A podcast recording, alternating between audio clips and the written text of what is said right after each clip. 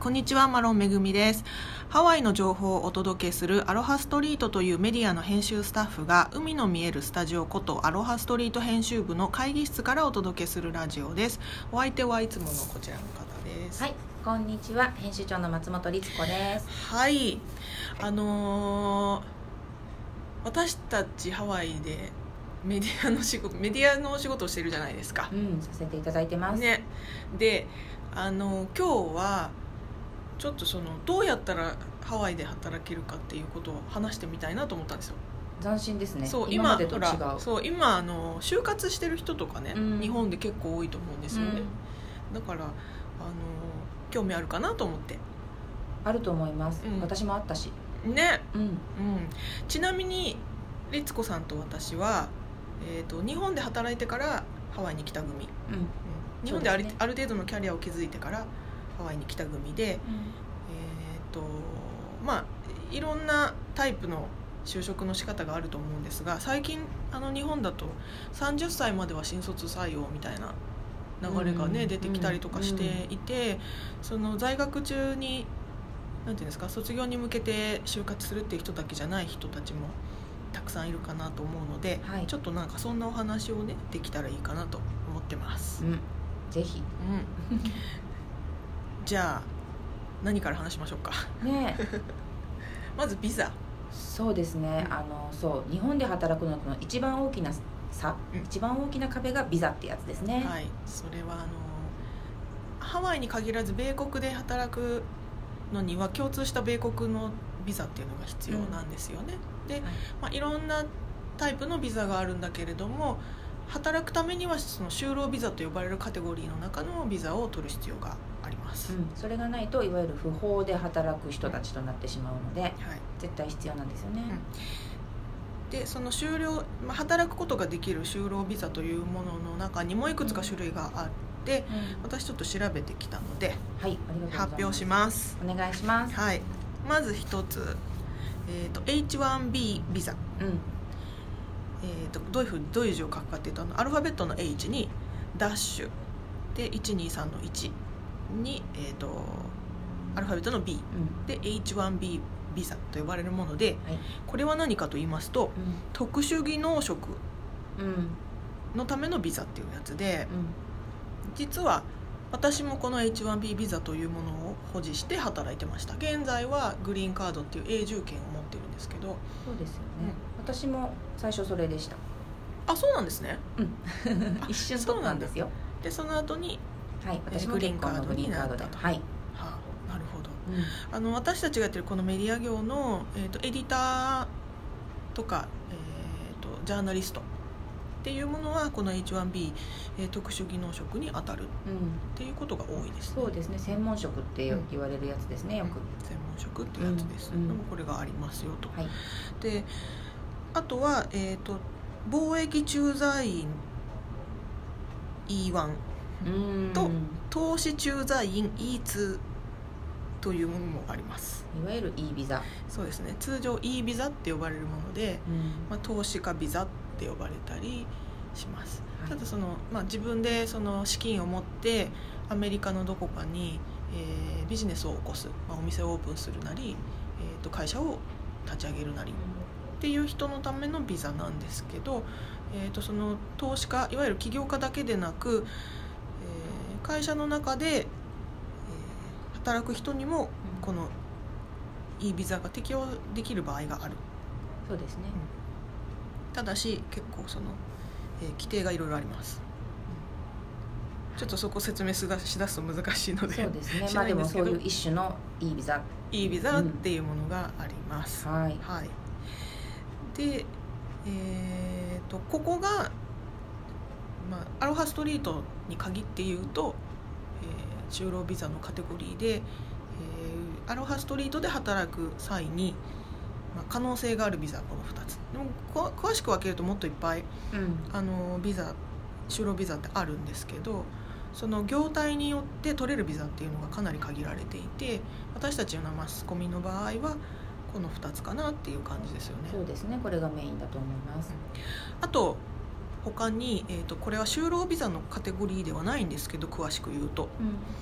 あの学生ビザの延長で取れる、え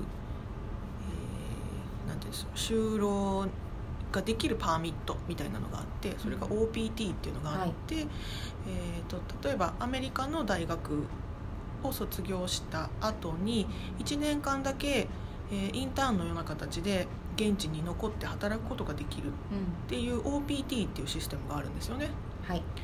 でそれで働いてる人もいます。ただしこれはもうそのいられる期間が1年間しかないので、1年間経った後に日本に帰るのかはたまたビザを取り直してそのまま働い継続して働くのかっていう選択が1年後に迫られるっていう。そうですね、うん。ただまあ1年間は逆に言えば、お仕事ができますよハワイでハワイというかアメリカでっていうね、はいビザです、はい、でもう一個、えー、と J1 ビザというのがあってこれは、えー、とトレーニングプログラムの一環で支給される J1 研修プログラムというもののビザうん。なんです。でこれはまあ具体的に言うとあの就労カテゴリーではないんですけれども研修生として現地に赴任して働いて、えー働いてもいいですよっていうビザ。うんただし、えー、と給与をもらうことはできないので、えーと企業からその生活補助金という名目でお金がある程度うん。支給される。まあ、ある程度ですよねうん本当に。ある程うん、お給料って呼べるようなあれではないっていう、まあ、考え方ですね、うはい。今話した、えー、と就労ビザの H1B E ビザ、えーで学生カテゴリーの OPT さらに研修の J1 ここら辺がまあ私たちのようなメディアで働く場合日本人としてメディアで働く場合に可能性があるビザかなっていう感じですね。そうですね、うん。複雑ですけどね。複雑。はい。ちなみに私のことを言いますと、はい。私は最初 J1 ビザ、えー研修ビザで入ってうん。でその J1 ビザっていうのは最長18ヶ月、まあ、1年半しかいられないビザなんですけどその18ヶ月の間にアロハストリートの中で、えー、と働く中で、えー、と H1B ビザ、えー特殊技能職ビザを申請し H1B ビザに切り替えて働いた。で現在は婚姻によ、まあ、結婚したので、えー永住権グリーンカードを取った、うん、マローンさんになったからね。そうそうマロンになったからね、うんっていう状態ですね、うん。うん。まあ、ちなみにその J1 やる前は F ビザって言ってあの学生をしてた時もあるので。ねステータスだいぶ変わってますね。かなりその度にもう死死ぬほど面倒くさい手続きとねお金が絞り取られるっていう、ねね ここでいるだけで働くだけで、うん、っうんていう感じですね。そうですね、うん。でも本当だいろいろやってるなめぐちゃん。私いろいろやってるんですよね、うん、そう。ただこれはあのあくまでうちの会社の、うん。まあ、メディア業日本日本として日本語でメディア業をやってるアロハストリートっていう会社の、まあ、サンプルですけどまたこれが業態が変わると取れるビザの種類が変わってくる、ね。うん、あと、まあ、年々というかその時期によってもいろいろルールが変わるので法律がねそうそちなみにね今そのトランプさんになっちゃったから、うん。あの移民をなるべくこう排除していこうっていうなんとなく大きな流れがあるので、ね。流れがあって、まあ、その煽りを受けてだんだんその就労ビザにしても取りづらくなってるっていうのもすごく聞きますよね、うんうん、すごい聞きますね。はうん。ただまあそのでしょ。うポイントはその企業、まあ、現地にいる企業がい、この日本人のこの人じゃないと絶対にこの業務はできませんっていう証明ができることとあとその、えーご本人働きたいというご本人が、えーそれそれになんていうかなそれにイナフなだけの技量技術、うん。経歴があること。さらに犯罪とかを起こした経歴がないこと、そうですね、うん。とかっていうことが一番の肝になると。うん。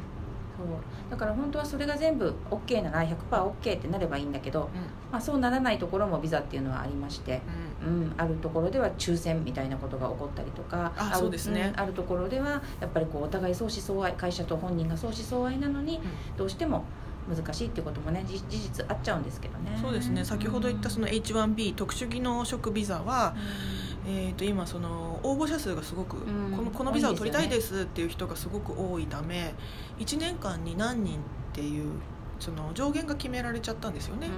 でその上限を、えー、と毎年、まあ、超えるぐらいのその参加募集人数がいてなので抽選なんですよね。ねここは本当に、まあ、私たち自分がやってないから分かんないけど、うん。本当に抽選だっていう噂ですよね。抽選してその、えーまずそのなんていうかな申請する、えーなんていうんですか資格を得るために抽選が行われて抽選の時点で落ちちゃう人が非常にいると。でも抽選に応募するだけでもお金取られるのよねあそうそうそうそうもうしっかりと全ての書類を揃えてお金もま満タン払って 抽選で落ちるっていうね。おかしい返金はないっていう、ね、返金は一切なし。そこにその書類を集めるのにかかった労力とかあの、まあ、ビザに関してはその弁護士さん、まあ、専門の弁護士さんにお願いしてお金を払って弁護士さんが用意してくれるということがまあ割とほぼ必須になりますけどその弁護士費用とかも全部パーになっちゃうっていう。うん。だから結構ねその働きたいっていう意思があって雇いたいっていう側の企業の意思があってもなかなかそのアメリカで働く場合にネックとなるのがこのビザの問題。そうですね、本当に。ただそのもしアメリカで働きたい、まあ、アメリカじゃなくてもアメリカでっていうよりはこのアメリカのこの会社で働きたいみたいな気持ちがすごいある人はそこをやってみる価値は絶対ありますよね。うんうん。あの私たちも思ったよりもこうあ何も言ってなくても自分から応募してきてくれる人がいるんだなっていうのは感じますもんね、うううん。そうですね。うん。じゃあちょっとねそろそろ12分になっちゃうので次この引き続きじゃあ実際どうなのっていうところを語っていきたいと思います。はいよろしくお願いしますじゃあ一旦さようなら。